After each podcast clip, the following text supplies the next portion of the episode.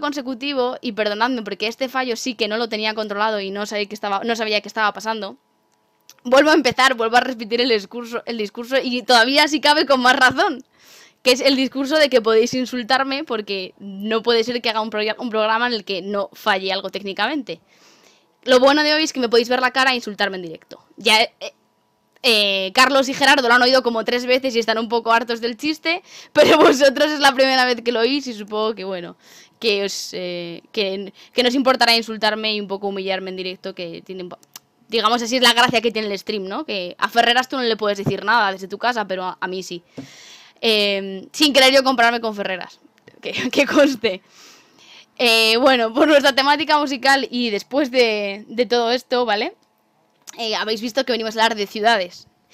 Por tercera vez diré que ciudades pequeñas, ciudades grandes y para darle la razón a Jaime eh, y que nos acuse de centralistas con razón, vamos a hablar un poquito de Madrid ahora sí que sí han venido para hablar de ciudades Gerardo Herrero y Carlos Canino. Y lo bueno es que ahora sí he dicho tu apellido y antes la gente no me ha oído decir que no me lo sabía. ¡Oh! Ya está, ya está, ya está, ya está, ya está, ya está, ya está funcionando. No sé muy bien qué he hecho.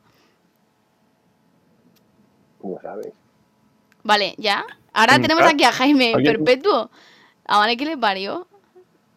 Ah, y, hablo y se Sí, ahora se te oye. Pero bueno, está bien. Si te quieres quedar, quita la ropa y pon la cámara. Eh, te lo digo en serio. O no quites la ropa, que no pasa nada. Nosotros no estamos igual. Oh, cutre, ¿eh?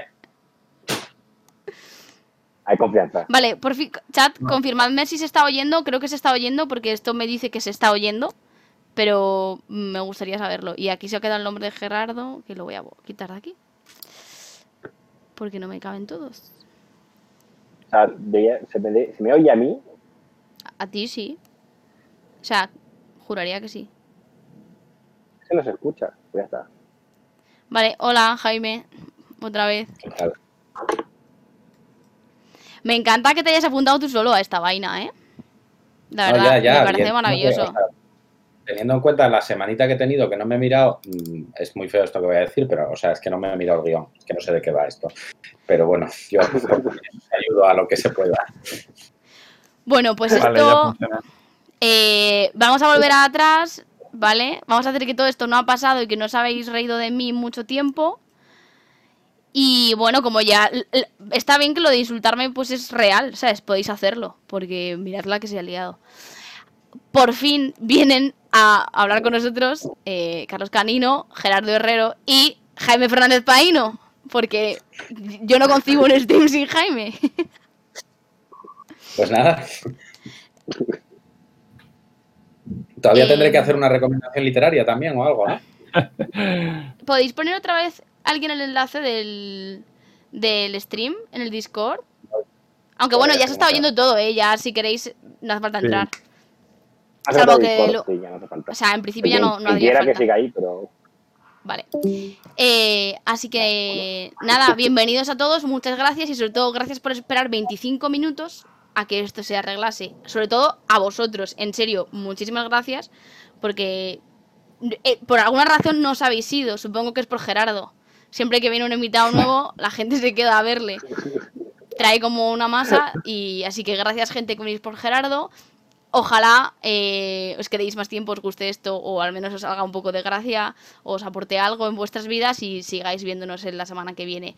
Aprovecho para recordar que todos los, aquellos que no nos sigáis, por fin, si le dais arriba al corazoncito, nos eh, vendría muy bien eh, para seguir creciendo en el canal, la verdad. y nada, continuamos con, bueno, ¿de qué íbamos a hablar hoy? de ciudades, de ciudades principalmente y de, y de cómo, digamos, la crisis sanitaria ha afectado a las ciudades y viceversa, porque al final hay como una doble relación. Muchas gracias a Rubén García por, por seguirnos. Hay una doble relación entre eh, sanidad, salud y ciudad. O sea, al final la, relación es eh, bidireccional. Em, antes que nada, quería. Yo, vamos, teníamos algún par, alguna recomendación literaria. ¿Tiene alguien alguna, además de eh, servidora? ¿Gerardo eh, o Carlos? ¿Sí?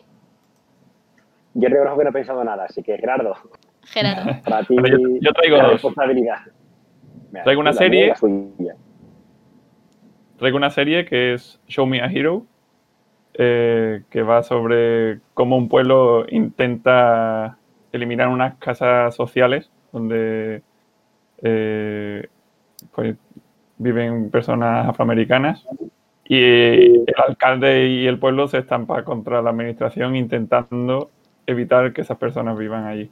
Y es un poco bastante, a mí me mm, creo, quiero traerlo a colación porque el urbanismo muchas veces eh, es eso, es la pulsión de, de, de propietarios, de, de personas en un barrio luchando por sus intereses puros y duros, no por, el, no por el interés general.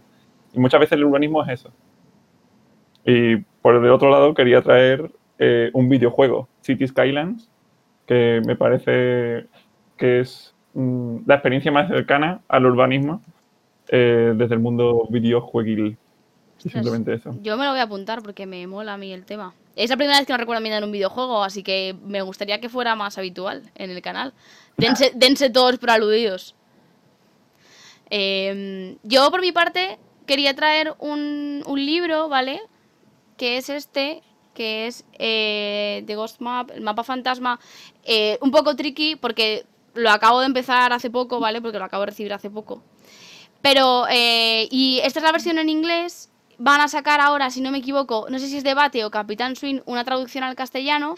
Y está muy bien porque cuenta la historia de cómo en, a mediados del siglo XIX en Londres un, eh, la gente empezó a morir en el Soho, ¿vale? Empezaron a morir y, y tardaron en descubrir que la causa de la muerte era la cólera que les estaba emanando de una fuente que había ahí en el Soho. De hecho, si habéis estado en Londres y eh, seguro que conocéis esta historia, porque es una historia bastante como conocidilla, yo creo. No sé, ¿vosotros la conocíais, chicos?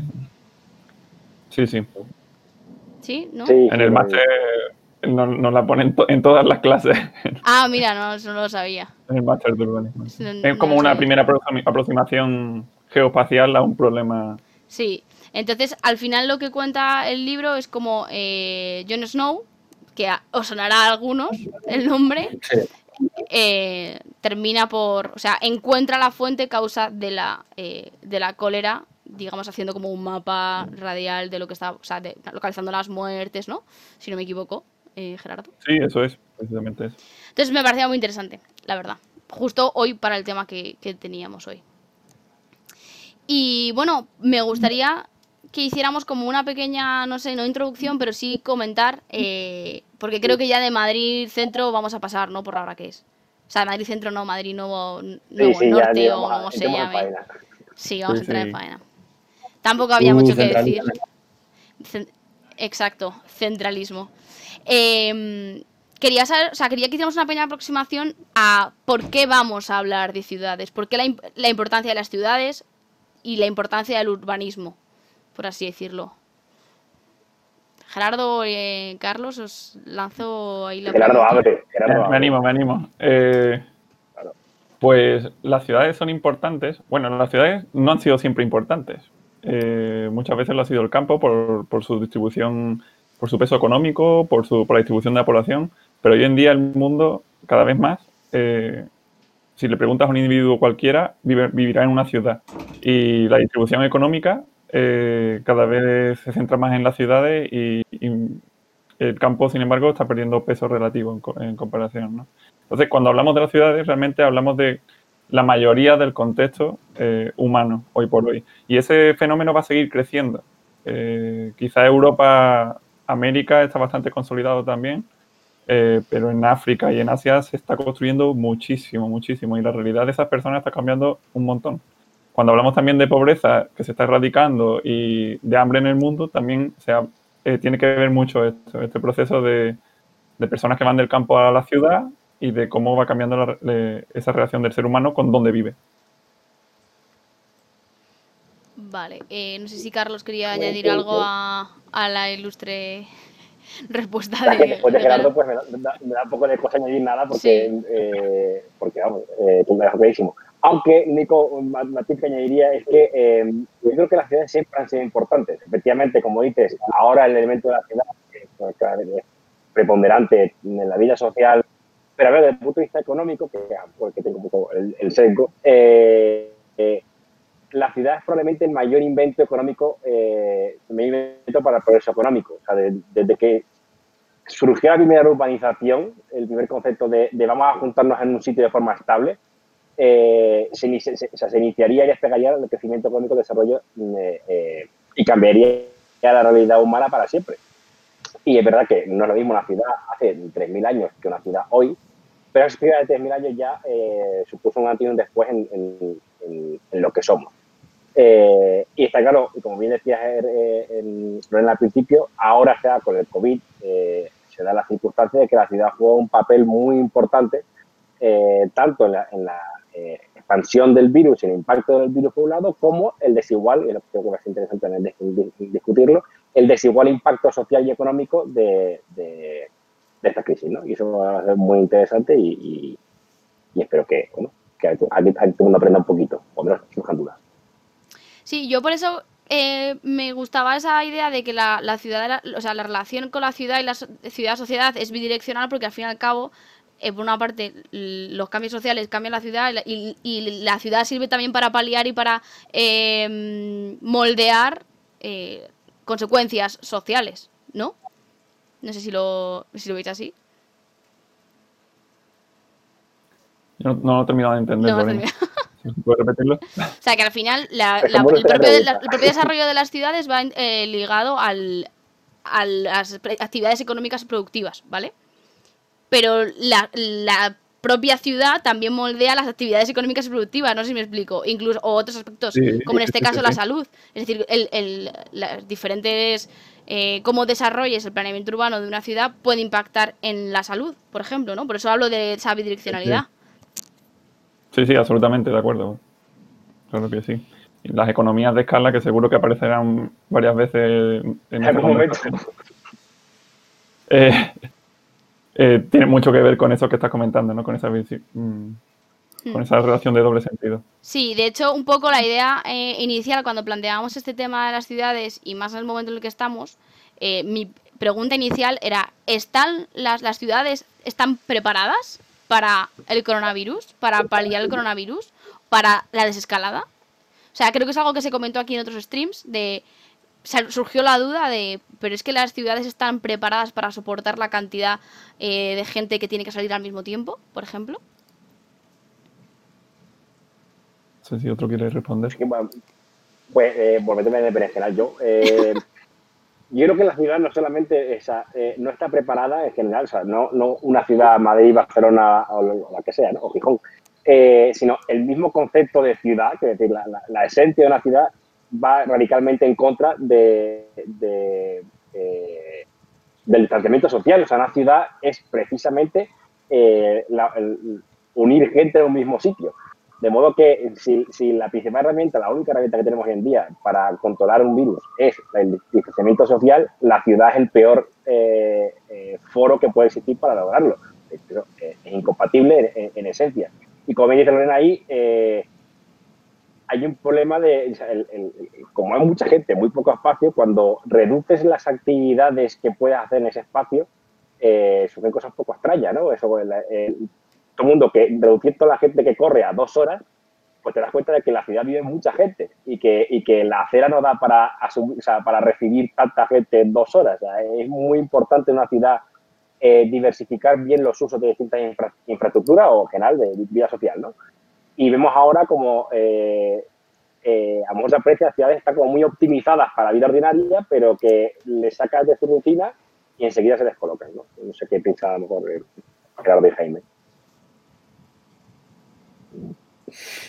Pues nada, yo os cuento mi opinión.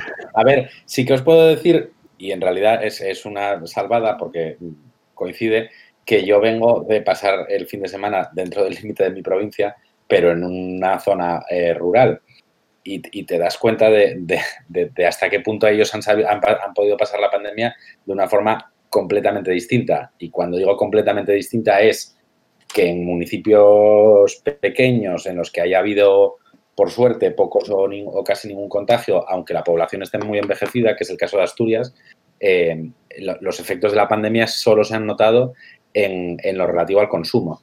Es decir, al estar cerrado pues, el supermercado más grande que hubiera cerca o, estar cerrado el centro médico, que también es un, es un punto de vida importante, prácticamente todo lo demás permanece invariable. Es decir, en un municipio como los que hay llegando a, los lagos en los picos de Europa, municipios que son prácticamente calles por los que pasa la carretera y que no, y que no tienen lugares de encuentro, no tienen bares, no tienen eh, ese tipo de cosas y al final la, vida reside en cuidar el cultivo, el ganado, etcétera, la, pandemia por ahí, si han tenido suerte, no ha pasado. Y, hay, y, joder, se nota mucho. Claro, ¿cuál es una de, las, una de las contras? Al tener confinamiento no puedes salir. Si en tu pueblo no hay cobertura, se te acabó la, cualquier comunicación con el exterior. Eso también es un problema. Y es verdad, respecto a lo que decíais, que si bien la ciudad está, lo que decía Carlos, ¿no? es totalmente contraria a todos los principios del confinamiento, sí que es cierto que se nota mucho más la brecha respecto de las zonas rurales. Aquí en Asturias ha sido un problema bastante serio todo el tema de la conectividad, todo el tema de la ausencia de servicios, que en el momento en el que tú paralizas las ciudades que tienes alrededor, la inmensa mayoría de los servicios de las zonas rurales se caen. Es decir, es, una dependencia que no es obvia en, en la vida normal, pero que en una situación como esta, por ejemplo en el sistema educativo, se ha notado muchísimo.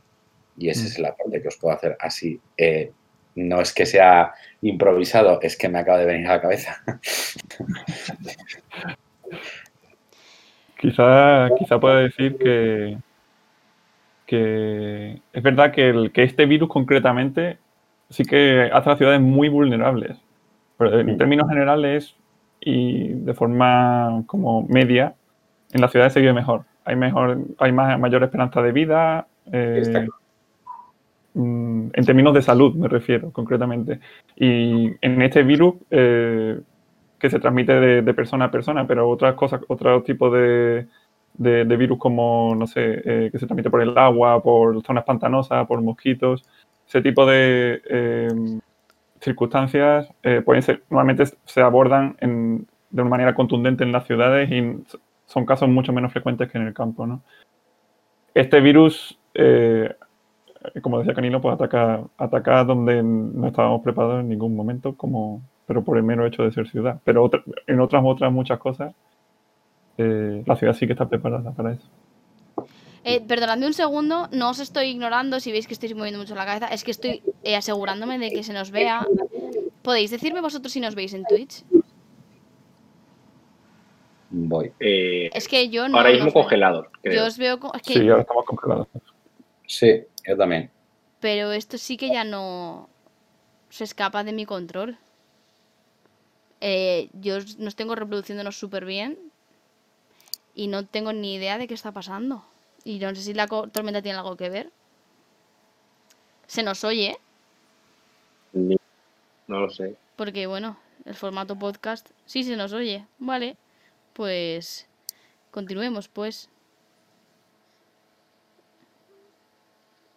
Vale, perdón. Bueno, sí, siendo que sea por Gerardo, eh, ha hecho unos grandes eh, elementos de, de cambio de la ciudad fue ese proceso, esto en el siglo, creo que, que, tú sabes mejor que yo, el siglo XIX, sobre todo de sanitación, de, de eh, unas, ciudades que sean más sanitarias, ¿no? O sea, toda esa labor que hubo de higienización de las ciudades eh, cambió radicalmente la esperanza de vida que había habido en las, sociedades y eso empezó esencialmente en las ciudades, ¿no? Un alcantarillado de calidad, eh, medidas de, higiene, que si ventilación por un lado, que si y todo, medidas, ¿no? Que es un, impulso que viene sobre todo de la, de la ciudad. También porque es fácil controlar, eh, a lo mejor, eh, según qué infraestructuras, pues cuando tienes una gran infraestructura eh, que es de aguas, que, es empleada por miles de personas, si la tienes bien controlada es fácil que, bueno, pues esa no haya ningún riesgo. En cambio, tener pequeñas infraestructuras para dos, tres, un pozo, eh, perdido en, ¿no? en, un pueblo,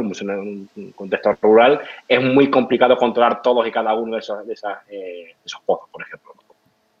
Imagen un poco, un poco tonta. Y ahí la ciudad sí que ha jugado efectivamente un papel fundamental en, en algo, históricamente, vaya. Y una cosa eh, que un poco liando, que lo comentamos en un, en un directo anterior, esa, esa cuestión que se da ahora con este virus en concreto, ¿no? Una vez que se decreta el confinamiento, hay que quedarse en casa y como decía un poco Jaime, no es lo mismo, esa, cambia mucho la situación personal de, cuál es tu casa, o sea, en, qué contexto estás tú confinado. Eh, y aquí hay casas y casas y hay zonas y zonas, efectivamente. Eh, y una, una, el intento de Madrid, porque está mirando antes, eh, ha hecho una encuesta a cuenta del COVID y, me fijé, no, no lo sabía, que más del 90% de, de, los habitantes de Madrid viven en un piso. Creo que de hecho más del 95%. Es decir, la práctica totalidad del municipio de Madrid vive en un piso, que será más más pequeño, pero bueno, es un piso. Claro, eso contrasta con eh, quien vive, aunque sea en el campo, una casa de campo, que bueno, que a lo mejor eh, tienen más algado, tienes tu jardincito, no sé cuánto, y eso de cara a estar uno, dos, tres meses encerrados, pues cambia mucho la, la calidad de vida, incluso la capacidad de mantener según qué medida de confinamiento eh, en, largo plazo. O sea, no es casualidad también que en los lugares donde haya más resistencia a un confinamiento largo venga a las ciudades. No es una, no es una revuelta rural, sino es una revuelta eh, en, Madrid, por ti, si quieres. Sí, ¿eh? ¿no? Pero, o sea, a ver, a lo mejor me estoy metiendo en un jardín donde no debería pero si mediáticamente hablando las, las zonas donde se más se ha resistido al confinamiento son las menos necesitadas de Madrid. Precisamente no solo no, pero eso, no pienso tampoco en Madrid, también, pienso en, o sea, Por ejemplo, en Francia o en Estados Unidos, es decir, donde brota el, el, la ocurrencia contra el confinamiento tiende a, Estados Unidos un poco particular porque tiene su propia dinámica de política interna. Por su, ¿no? el, ranchero, el ranchero fuera de propiedad con el rifle. Pero bueno, aparte, aparte de ese elemento generalmente estadounidense, eh, típicamente la resistencia viene más, o sea, surge más de, del entorno eh, urbano y es lógico, o sea, sobre todo a largo plazo. A corto plazo, pues todo el mundo aguanta jurídicamente, pero a largo plazo, quien peor lo pasa, pues evidentemente la, la ciudad y dentro de la ciudad no tampoco es igual, sino que efectivamente, como dice Lorena, no es lo mismo pasar en un piso en el barrio de Salamanca, en Madrid o en el Sánchez en Barcelona, que en un piso en pues el Sánchez de Vallecas o eh, un exterior con terraza que un interior sin, casi sin ventana. Pues eso, evidentemente hay un elemento de, renta muy importante también dentro de la ciudad. Absolutamente cierto. Vale, perdonadme. Mm, estaba contestando a la gente del chat que dice que efectivamente estamos congelados. De todos modos, eh, una de las cosas que queríamos ver aquí es hasta qué punto este, esta estructura de las ciudades, ¿vale? Tal y como están configuradas hoy, van a tener un impacto en la era post-COVID, vamos a llamarlo así. O sea, ¿qué, impactos vamos a tener después de esto? ¿Nadie? ¿Quién quiere hablar? Gerardo. Ataca, Gerardo. Vale, es que yo tengo que pedir permiso siempre, si no. Ah, no, no, no, no pidas permiso, no te preocupes.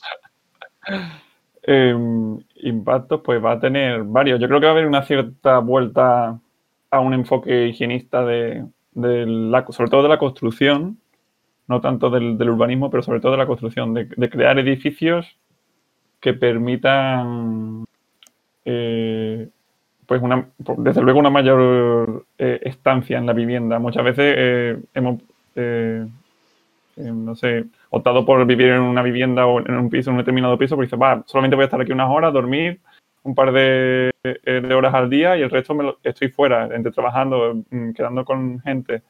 Eh, yo creo que eso va a cambiar progresivamente. Y debido precisamente a un enfoque higienecista. Pero entiendo que, mm, como también lo he enfocado desde una determinada mm, de un determinado enfoque eh, desde la construcción, no desde el urbanismo, no desde el planeamiento. Creo que eso va a ser eh, como higienismo para quien pueda permitírselo, ¿no? O medidas de seguridad para quien pueda permitírselas. Y que mm. igualmente que durante las ciudades industriales eh, sí que se puso alcantarillado, se puso viviendas de mayor calidad, existían los barrios obreros con unas condiciones pésimas, ¿no? Eso era un fenómeno que ocurría de la misma manera. Pues yo creo que eso también probablemente de alguna forma se traslade a la ciudad de, y está, vamos a ver un, un, cambio en las preferencias de vivienda de la gente. Es decir, gente que prefiere ahora irse mm, a Tres Cantos, por ejemplo. Que antes quería, yo que el almendra porque es muy moderno y muy guay. Me he dado cuenta de que en la almendra eh, no puedo vivir porque vivo en 20 metros y me ahogo si tengo una pandemia. Prefiero irme a, bueno, digo Tres Cantos o Tres Cantos especialmente es bastante cara, pero eh, cualquiera de los pueblos de alrededor de Madrid, por ejemplo, ¿no? de... No, la hora- mm, Antes, antes de que responda Gerardo, para la gente que esté fuera de Madrid, la almendra es el área de Madrid dentro de la M30, que no a lo mejor no es obvio, pero no. que es un sitio. Pues ya está, perdón, sigue. Gerardo. Perdón, tienes razón. Eh, la, la elección de, la- de dónde vivir una persona es, es- es algo muy complejo, ¿no? Pero creo que principalmente es por renta, por la capacidad adquisitiva que tengas, por tus circunstancias familiares, por las necesidades de espacio si eh, vives solo o en pareja, o si tienes una familia ya con, churumbeles. Pues eso cambia mucho dónde te apetece vivir y dónde no. Y después ya entran otros factores, ¿no? La movilidad entre ellos, por ejemplo. Te puedes ir a Tres Cantos a vivir, que, est- que están bastante más al norte, pero trabajas a- en, trabajas en el centro de Madrid. Entonces, Sí. ¿cómo vas a hacer esa movilidad? Porque si vale, vale que vas a tomar una decisión de vivir mejor o, o de- en un entorno más higiénico, pero si el transporte lo vas a tener que hacer en transporte público o en transporte privado y con, y con una caravana impresionante, pues entran en los cálculos, ¿no? Entonces, no sé. Eh, no creo que afecte tanto en el mercado de la vivienda o en las preferencias de la, de la gente a la hora de, de vivir. Obviamente, no sé, se tendrá en cuenta, pero no creo que afecte tanto. O sea, que no lo ves... No, Yo siempre no empiezo, a ver.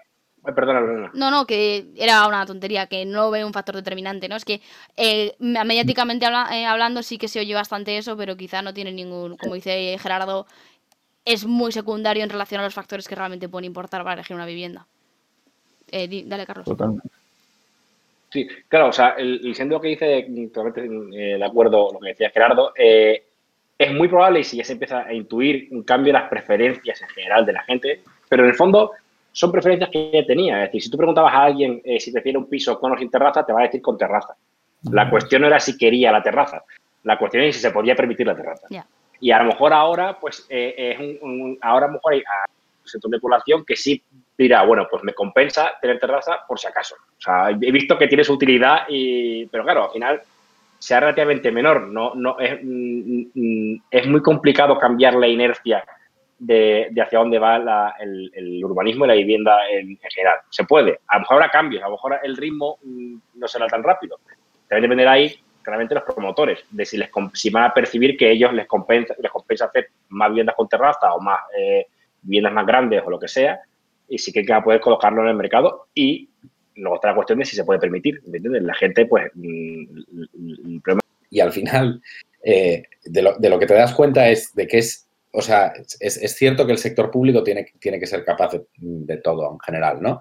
Pero el sector público se ha dado a sí mismo una regulación y una forma de proceder en lo que respecta a la planificación urbana o urbanística que, es prácticamente imposible hacer un plan general de ordenación para una ciudad de tamaño medio grande y que no te lo anulen por algún sitio. O sea, al final es, es- es imposible. O sea, eh, basta que metas la pata en una finca, en una catalogación, en, un, en, un, en la cosa más absurda que vas a tener de repente a cinco empresas, a cuatro particulares y a dos concejales que te van a decir que no te aprueban el plan y que además te alegan y que además te lo recurren y efectivamente llega el TSJ y te dice, bueno, señor eh, alcalde, señora alcaldesa, está mal hecho, empiece usted otra vez. Y al final es, te, te das cuenta de que es una herramienta que efectivamente aporta seguridad jurídica, te permite eh, atraer inversiones, etcétera, pero que es tal su coste administrativo que lo, nor- lo normal, y lo digo desde un punto,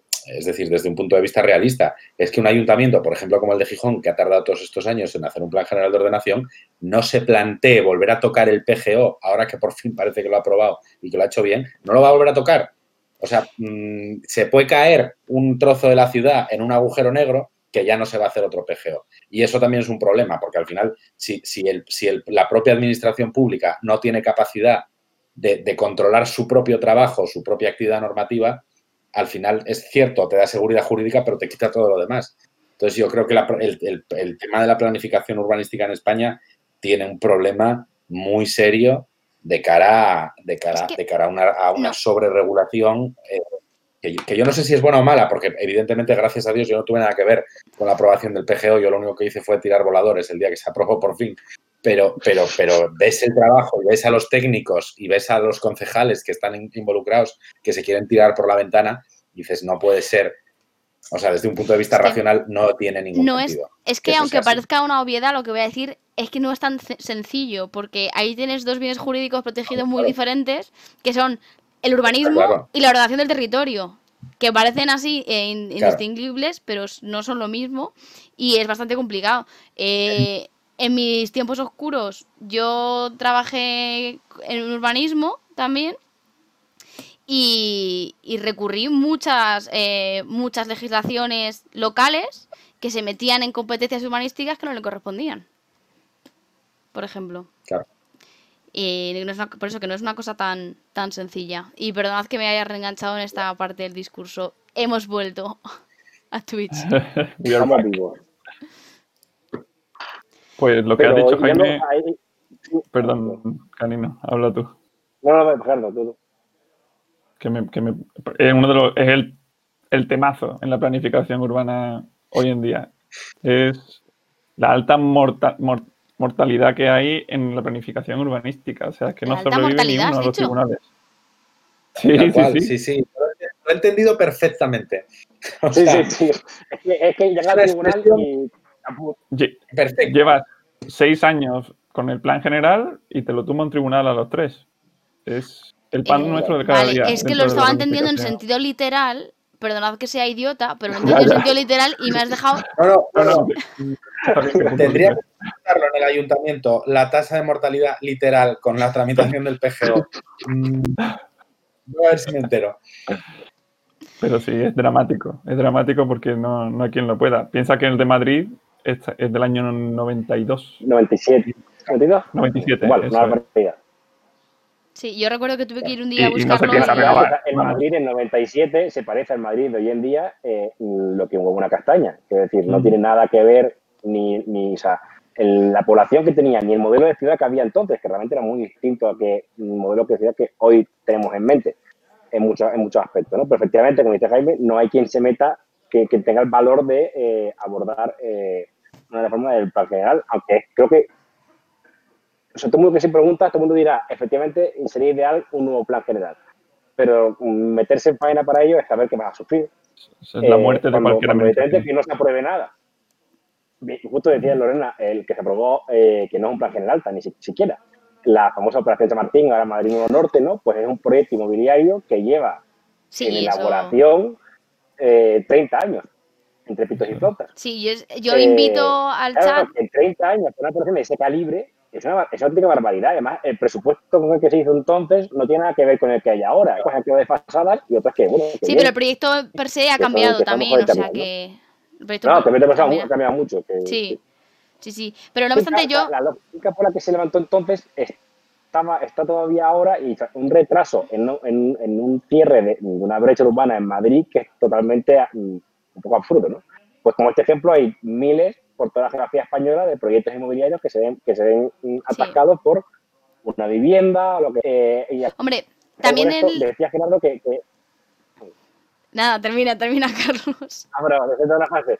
Decía Gerardo que, que, que como que el Estado no se mete lo suficiente en intervenir el, el, el, el- el- eso me parece entender eh, en las ciudades y me- a mí me parece que justo uno de los problemas de nuestro ordenamiento jurídico en el tema del planeamiento urbanístico es que entra demasiado en detalle desde el principio, o sea que ya el plan general de la urbana entra hasta la cocina de cada vivienda en lugar de a lo mejor hacer una especie de como marcos, eh, un marco general y luego un marco más específico y luego otro más específico, que vayáis cada uno a todos poco a poco, pero claro, desde el principio a hacer Se está todo avanzando, ¿eh? a- a- a- al metro, claro, pero bueno, hasta Esa es la, pero se- la línea en la que se está yendo es esa, pero es que es muy lento, avanza muy lentamente la sí, disciplina. pero sí. Que yo para, para que un poco la gente que a lo mejor nunca ha visto esto, aunque sí hay muchos eh, mm, viewers que vienen por Gerardo, seguramente co- conocerán esto a lo mejor incluso mejor que nosotros, que yo invito al chat a que se meta a buscar el Plan General de Ordenación Urbana de Madrid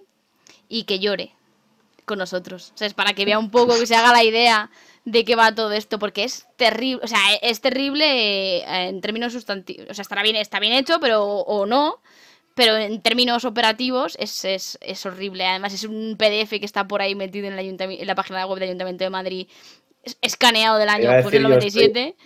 Estoy ahora buscando porque tengo, tengo, sé que la tengo, pero no la encuentro la foto del, del pleno en el que aprobamos el Plan General de Ordenación y la foto de las varias mesas de documentos en el salón de plenos que las mirábamos todos como diciendo, no, se puede creer que hayamos tardado 12 años en hacer esta mierda. Pero bueno, un saludo a todos los concejales de España, que son pocos, que han conseguido aprobar un plan general. Fernando, te tengo en el corazón. Luego se lo pasas el podcast a Fernando. Que de, todos modos, el tema de disciplina urbanística es tan complicado porque es un tema muy competencial. O sea, al final hay el desarrollo. Claro, es que es un tema muy competencial en términos de diferentes competencias que están entre sí relacionadas, pero eh, son diferentes entidades eh, las que son competentes para ello. Entonces, la jurisprudencia que hay al respecto es una barbaridad y es una locura hacerse, digamos, todo el mapa eh, competencial exacto de qué puede hacer quién. Y, bueno, por eso es un poco, un poco locura en ese sentido. De hecho, esas son las cosas que le gustan a Jaime. No, mira, la verdad, te lo voy a decir sinceramente. O sea, la jurisprudencia de lo contencioso administrativo es mala. Ahora, la jurisprudencia de lo contencioso administrativo en materia urbanística es para cortarse las venas con ella. Pues sí, a mí os tengo que decir que me gustó mucho. La verdad. Pues oye, para ti toda. Yo, mi año eh, de urbanismo me, gustó bastante. Todo hay que decirlo. Eh, de oye, pues cuando nos salió el general que hemos aprobado hace ya van dos años casi, mm, según lo que dice Gerardo, está a puntito de cascar. Te traemos. tiene, edad, tiene edad. De todos modos, em, siguiendo un poco el guion que nos hemos pasado por el forro, que no pasa nada, porque lo mejor es pasárselo por el forro, porque significa que las conversaciones tienen sentido y nos gustan. Ya, Jaime, no, pasa nada, Jaime. Tú sabes que puedes hacer lo que quieras en este stream. ¿Sabes qué tienes? ya lo estoy hoy, ya, hoy ya me ha quedado claro. Pero es que te lo, digo siempre y no me crees. Tú puedes hacer lo que quieras. Lo que quieras. Em, más maldad.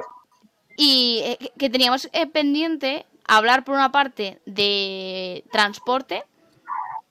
No sé si eh, queríais hacer alguna mención al, tema de transporte y cómo iba a afectar. Y bueno, el mercado inmobiliario sí que lo hemos tocado bastante. Que, pero sí, que me hacía yo la pregunta respecto al mercado inmobiliario si creéis, aunque creo que la pregunta está medio respondida, eh, ¿qué va a pasar con el mercado del alquiler? Me encanta que la cara que hay impuesto. Significa que ni puta idea, no pasa nada, ¿eh? Em, yo creo que eh, se, con todo esto y sobre todo con lo que ha afectado la crisis al turismo, o sea, genera movilidad, pero el turismo en particular como sector especialmente afectado, salió, me acuerdo de las primeras semanas que salieron muchos artículos, más artículos, eh, comentarios, ¿no? De la cantidad de pisos de Airbnb y similares que de repente habían aparecido en mercados inmobiliarios. Y percibí eh, como cierta casi euforia de que, como diciendo, ves que había muchísimos pisos que eh, estaban ahí, que realmente había la oferta. Y claro, yo soy bastante más escéptico. O sea, realmente, eh, aunque tú veas un mapita de, idealista, un montón de puntitos, y dices, hay muchísimos pisos. Realmente no son tantos, o sea, decir, son pisos, pero que en el término agregado de cuánto afecta realmente al, trasfondo del mercado inmobiliario, tiene su impacto, pues tiene su impacto, evidente. El hecho de que no haya, haya menos, menos vivienda, eh, menos vivienda y menos efectos y va, y, va, y va a expulsar gente, pero tanto como para que sea decisivo y que realmente sea lo que esté marcando el mercado labor, el mercado inmobiliario, perdón, los precios. El hecho de que el alquiler sea, insoportable no se debe a Airbnb y similar. Que digo, que tendrá su efecto, o sea, que, que no es que sea, pero es relativamente menor, ¿no? Y hay que también quiero que eh, eh, centrarnos en este tipo de cosas eh, creo que hace más mal que bien porque eh, te fijas, o sea, eh, eh, se ha convertido casi una, como una, cruzada contra este tipo de plataformas que parece que si solucionas este elemento ya la vivienda, vivienda se arregla, ¿no? Ya la gente va a poder pagar su alquiler o comprar su piso. Y no, o sea, aunque prohíbas mañana Airbnb, poner vivienda en las grandes ciudades españolas va a seguir estando ahí, ¿no? A lo mejor tienes un, alivio momentáneo de un par de meses, pero que enseguida, porque es una cuestión de fondo, ¿no? Entonces yo creo que eh, deberíamos no centrarnos en lo accidental y realmente fijarnos de cuál es el problema de fondo de por qué no hay vivienda suficiente en España, eh, o, suficientemente accesible al menos para, gran parte de la población. Y eso, no eso creo que es algo que no se está haciendo y tiene más que ver, de hecho, con los planes generales de urbanismo y, y, vivienda pública y demás, que con si Airbnb tiene 8 mm, o 500 pisos. Vale, y ahí mi pregunta, mm, ¿tenemos suficiente vivienda? ¿Tenemos vivienda de sobra en España? ¿Nos falta? ¿Qué pasa con la vivienda en España? Ahí. Dale, sí, responde tú, responde tú que, es puntiaguda. A ver, es que hay, un problema, eh, bueno, hay muchos problemas, eh, pero creo que uno es de percepción de que se tiende a considerar que el mercado inmobiliario es uno. Y no es exactamente, desde el punto de vista económico, no es exactamente así. O sea, yo veo un mercado inmobiliario y lo que veo son bienes diferenciados. Y compiten entre sí, pero regular. Es decir, cuando se dice, por ejemplo, en que en España hay no sé cuántas mil viviendas vacías, ese dato es cierto. ¿eh? Se dice, ¿hay viviendas vacías? Sí, un porrón. Ahora, ¿hay viviendas vacías donde la gente quiere vivir y no es tan claro? O sea, porque tienes un montón de promociones tipo El Pocero, eh, Ciudad de Fantasma, y claro, son mil viviendas, pero que no, no va a suplir la necesidad de vivienda de una familia de dos, mm, o sea, que vive en Móstoles y que trabaja, y que trabaja de, reponedor en supermercado. O sea, no, no, va, no va a suplirlo. Eh, de modo que los mercados más tensionados, eh, que son Madrid, Barcelona, parte de la costa y demás, realmente siguen teniendo, hay cierta escasez de vivienda todavía donde realmente se está demandando vivienda eh, de forma más o menos masiva, ¿no? Entonces, eh, hay que tener cuidado cuando se hacen según qué métricas, me parece a mí, porque pueden llevar, a, pueden llevar a engaño. O sea, eso me hace impresión.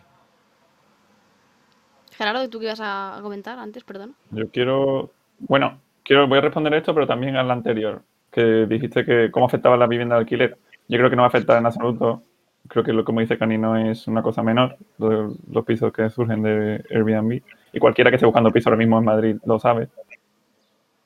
Pero donde sí creo que va a afectar es la vivienda turística. En, eh, la vivienda de, como, no sé, de veraneo, como quien dice. Ahí sí creo que va a afectar en, los precios de venta, sobre todo. Em, y respondiendo a lo otro, em, eh, me parece muy interesante lo que ha dicho Canino. Creo que es, es bastante real, pero también considero que la, que la vivienda actualmente muy poca gente o, quien la produce mm, no lo considera un bien social, lo considera como un producto eh, económico, como un producto económico más. Y, creo que eso es un error. Que finalmente estamos concibiendo la vivienda como para el urbanismo como, mm, o la construcción, como dinamizador de la economía, en lugar de como proveedor de servicios a la gente. Eh, mucha de la, regulación precisamente es estar, eh, volver al el ladrillo es eso, el concepto de ladrillo es eso, es hacer dinero, no hacer casas para que la gente viva. No sé, creo que, hay un problema de fondo ahí o, conceptual, cultural, no sé, que, es importante mm, mantenerlo fresco y que no se olvide, ¿no? Sí, que al final toda la crisis del ladrillo que hemos tenido nosotros ha sido precisamente por esa concepción de mercantilización más que de un bien social. No, no sé si llamarlo como social, pero lo que decías tú, en vez, de, en vez de construir casas para la gente, quiero hacer dinero, que es diferente, ¿no? Sí, sí, que está muy manido, ¿no? Eh, esto que, es que se dice, ¿no? Pero, pero, que es real. O sea, que es... es está en, la mente de todos, como quien dice. muy pocas veces se ha pensado en construir un, una zona, un terreno para proveer de vivienda a la gente. Sí, sí, o de hacerlo más asequible. Normalmente va el promotor lo que quiere es el máximo beneficio y el municipio lo que menos está pensando es en dar vivienda asequible a los municipios, al, a los vecinos. No sé, se pierde un poco de vista el objetivo, al fin y al cabo, ¿no? De la construcción. voy a dejar el tema, pero justo en la frase que ha dicho Gerardo me parece como muy oportuna lo de lo que menos está pensando, en este caso dicho, eh, eh, es dar vivienda. Y hilando un poco con la regulación española muy particular, cómo es nuestro urbanismo y cómo es nuestro sistema eh, eh, jurídico y administrativo, eh, uno de los problemas que ha habido en España y que, bueno, que sigue habiendo, es precisamente que, los ayuntamientos perciben el urbanismo como una fuente de ingresos. Porque es prácticamente su única fuente de ingreso que sea, disponible. Que, claro, el IBI es la única o sea, hay tres impuestos más municipales que están ahí, pero que eh, son bastante simbólicos dentro del montante que realmente eh, eh, necesita y ¿no? Una, ciudad. De modo que los ayuntamientos han tendido a, usar el urbanismo para hacer cajas. Cuando debía, pues, apurado, pues entonces la prioridad no era hacer la política urbanística óptima para eso, bienestar social, para una, ciudad cohesionada, o lo, ¿no? que la vivienda es una, una cuestión que eh, tiene mucha externalidad, que afecta no solamente a que tiene vivienda, sino además al barrio o a la ciudad en su conjunto, y han pensado más en qué operación inmobiliaria me garantiza a mí, a mi ayuntamiento, o sea, a mis arcas públicas, un mayor, eh, una mayor rentabilidad. Eh, Totalmente.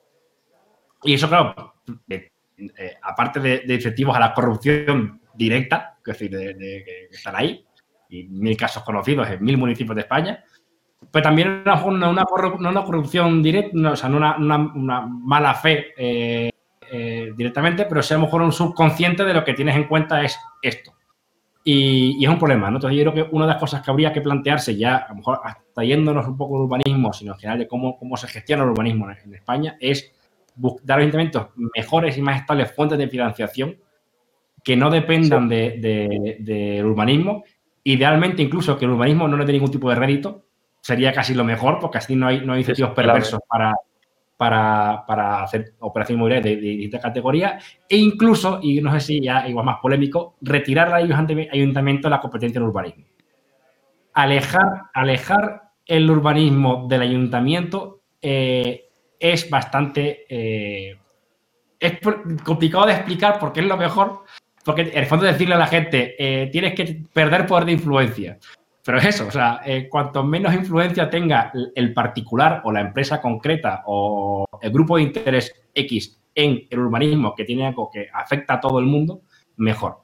Entonces habría que, incluso a veces llega a ser absurda, ¿no? De que de competencia entre el, ayuntamiento de, de, Móstoles compite con el de Leganés y compite con el de no sé cuánto en según qué promociones y hace unas chapuzas colectivamente que se había solucionado si, si, desde un nivel más coordinado y sin menos presiones individuales, pues se había tenido un, plan mejor, ¿no? Mm, y es me, estás, complicado.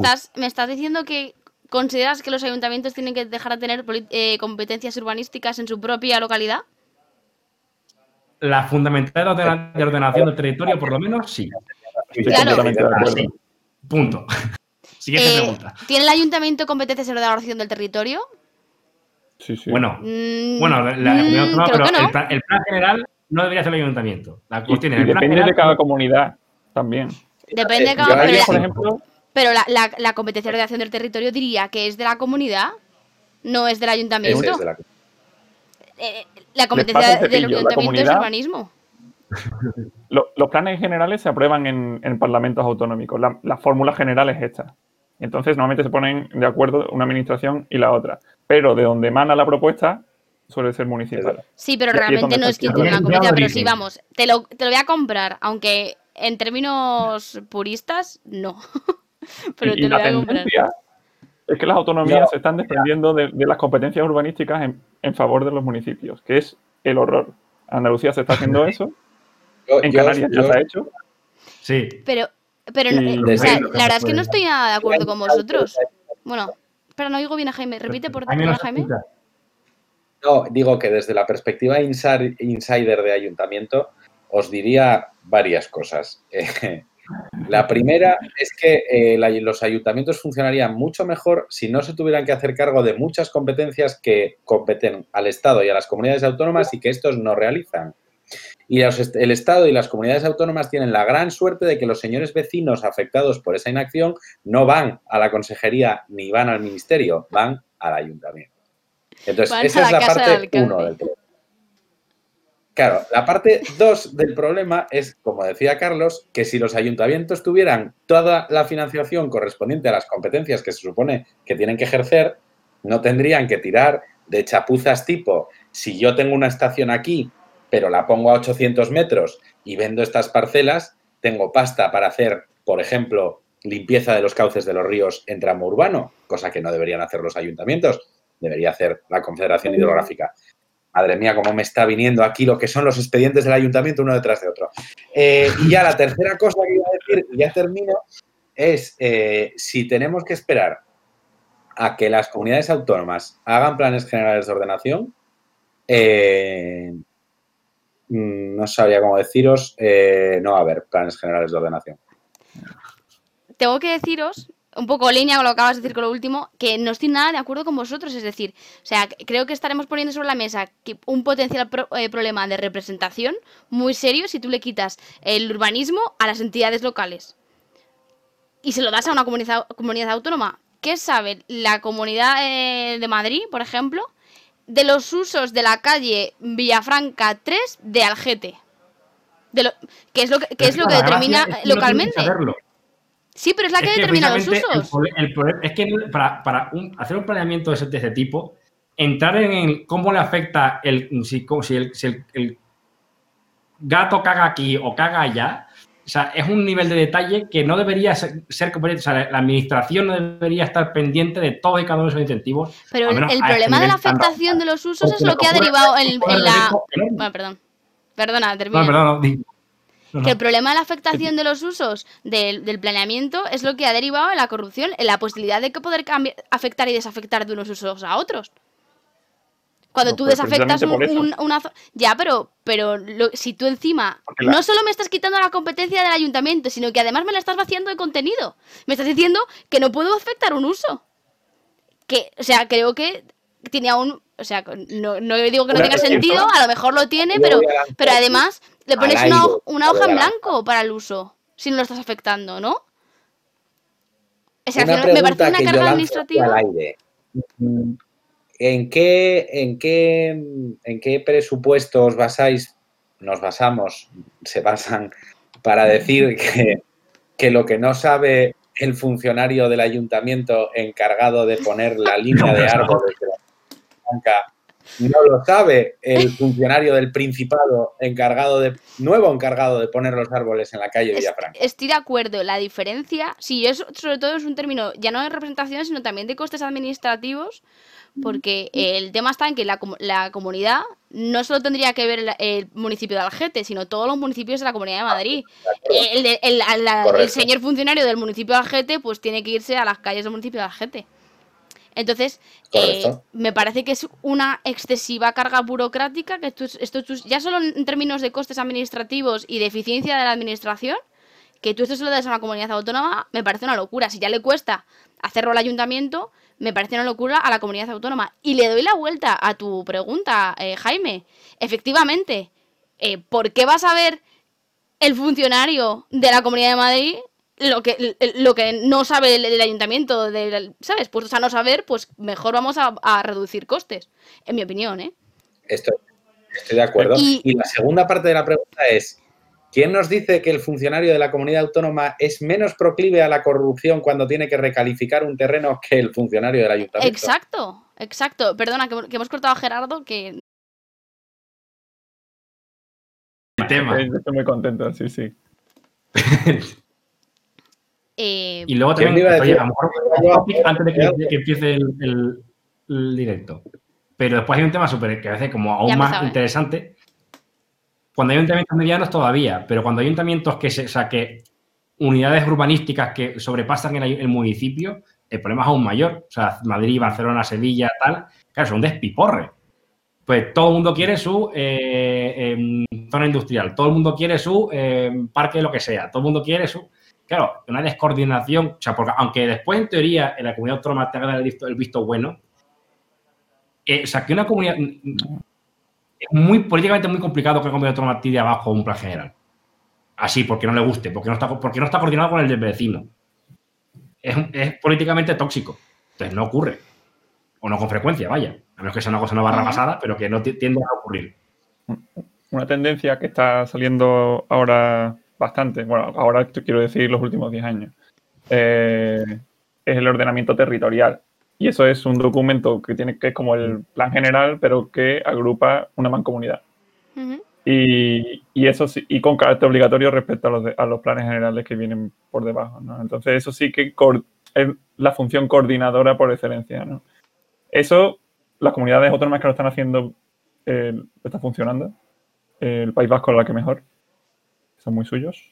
Y, y en Andalucía también está funcionando. Que lo haga siempre todo bien, la verdad. O sea que quizá. que, Una cosa que me revienta, sinceramente. Algo tendrán. Pero que también. Que, que quizá eh, estamos viendo otra manera de intentar eh, resolver ese problema, ¿no? Es un mecanismo que, Es que está la competencia por, la puerta de atrás. también, sí, también. Pero porque existe, porque existe, ¿no? Entre que los planes generales se caen, eh, entre que tardan un montón en renovarse, entre que son incoherentes entre sí y los municipios luchan entre ellos, ¿no? Pues entonces creamos un documento marco de carácter de obligatorio cumplimiento y me pasa que todavía no termina de sustituir al plan general. Es que es lo ideal.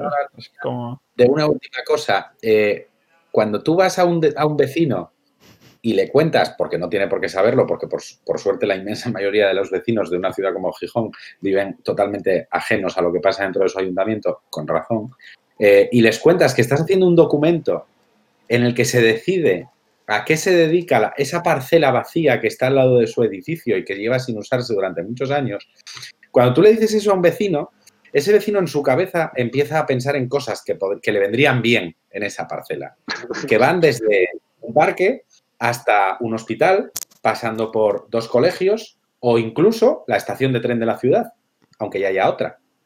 Y entonces tú creas, en la, dinámica de la, de la, elaboración del Plan General de Ordenación, creas una bola de participación ciudadana que está fenomenal, que no seré yo el que se oponga a la participación ciudadana, pero señora, no puede usted tener un centro de salud debajo de su casa porque tiene otro a 300 metros.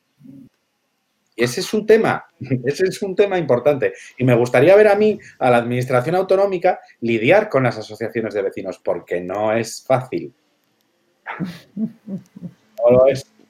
De todos modos, chicos, em, creo que vamos a ir dejándolo. La verdad es que si os parece bien, no sé si alguien tiene algo más que apuntar así de última hora. Eh, creo que nos estamos poniendo muy intensos con el Plan General de Ordenación Urbana en general eh, y en particular con el de Gijón. pero en el de Gijón. Haré saber, os mandaré la sentencia. Pero me encanta. Muy interesante, ¿eh? Esos insights.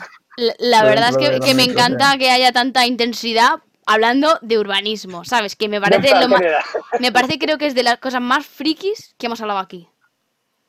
sí, pero fíjate, ¿es, es que desde que lo aprobamos ya no había vuelto a hablar de él. Ya era una cosa que había salido. Y, y fíjate, y te has metido aquí por la risa. es que Gijón ya no se hablan 20 años. Es decir, el plan ese ya. una, una generación. Así que nada, em, os sorprenderá también saber que estos últimos cinco minutos en los que nos hemos vuelto a reconectar es cuando va bien el stream. Eh, mm, se nos ve movernos, no se, no se congela, se oye perfectamente.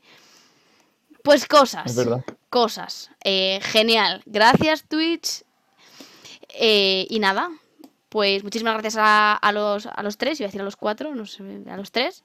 gracias, Carlos, gracias, Jaime, gracias, Gerardo. Espero, Gerardo, que te lo hayas pasado bien, que te hayamos estado bien. Y que vuelvas a la próxima que ya sabes que llevábamos convocándote unas semanas y hacías caso omiso a nuestras peticiones. Y de verdad, a los que estáis en el chat y habéis aguantado que vaya todo mal, porque es como ya el, lo clásico en este stream, que solo se nos oiga y todo mal. La, taza de esa de Jaime que tienes de todo mal es la definición de este stream. Eh, muchísimas gracias por estar ahí. Recordad que si no nos seguís, por fin le dais el corazón ahí arriba, nos haréis un gran favor y nos haréis que crezcamos más en, el canal y sigamos haciendo contenido. Y, nada, y espero que os haya gustado. Lo vais a tener en, YouTube y en el podcast eh, para escuchar posteriormente. Y esperamos veros la, próxima semana, incluidos aquellos que habéis venido a ver a Gerardo. Por favor, quedaos para la próxima. Así que nada, eh, muchísimas gracias a todos, chicos. Que tengáis una buena semana. Hasta luego. Igual, gracias.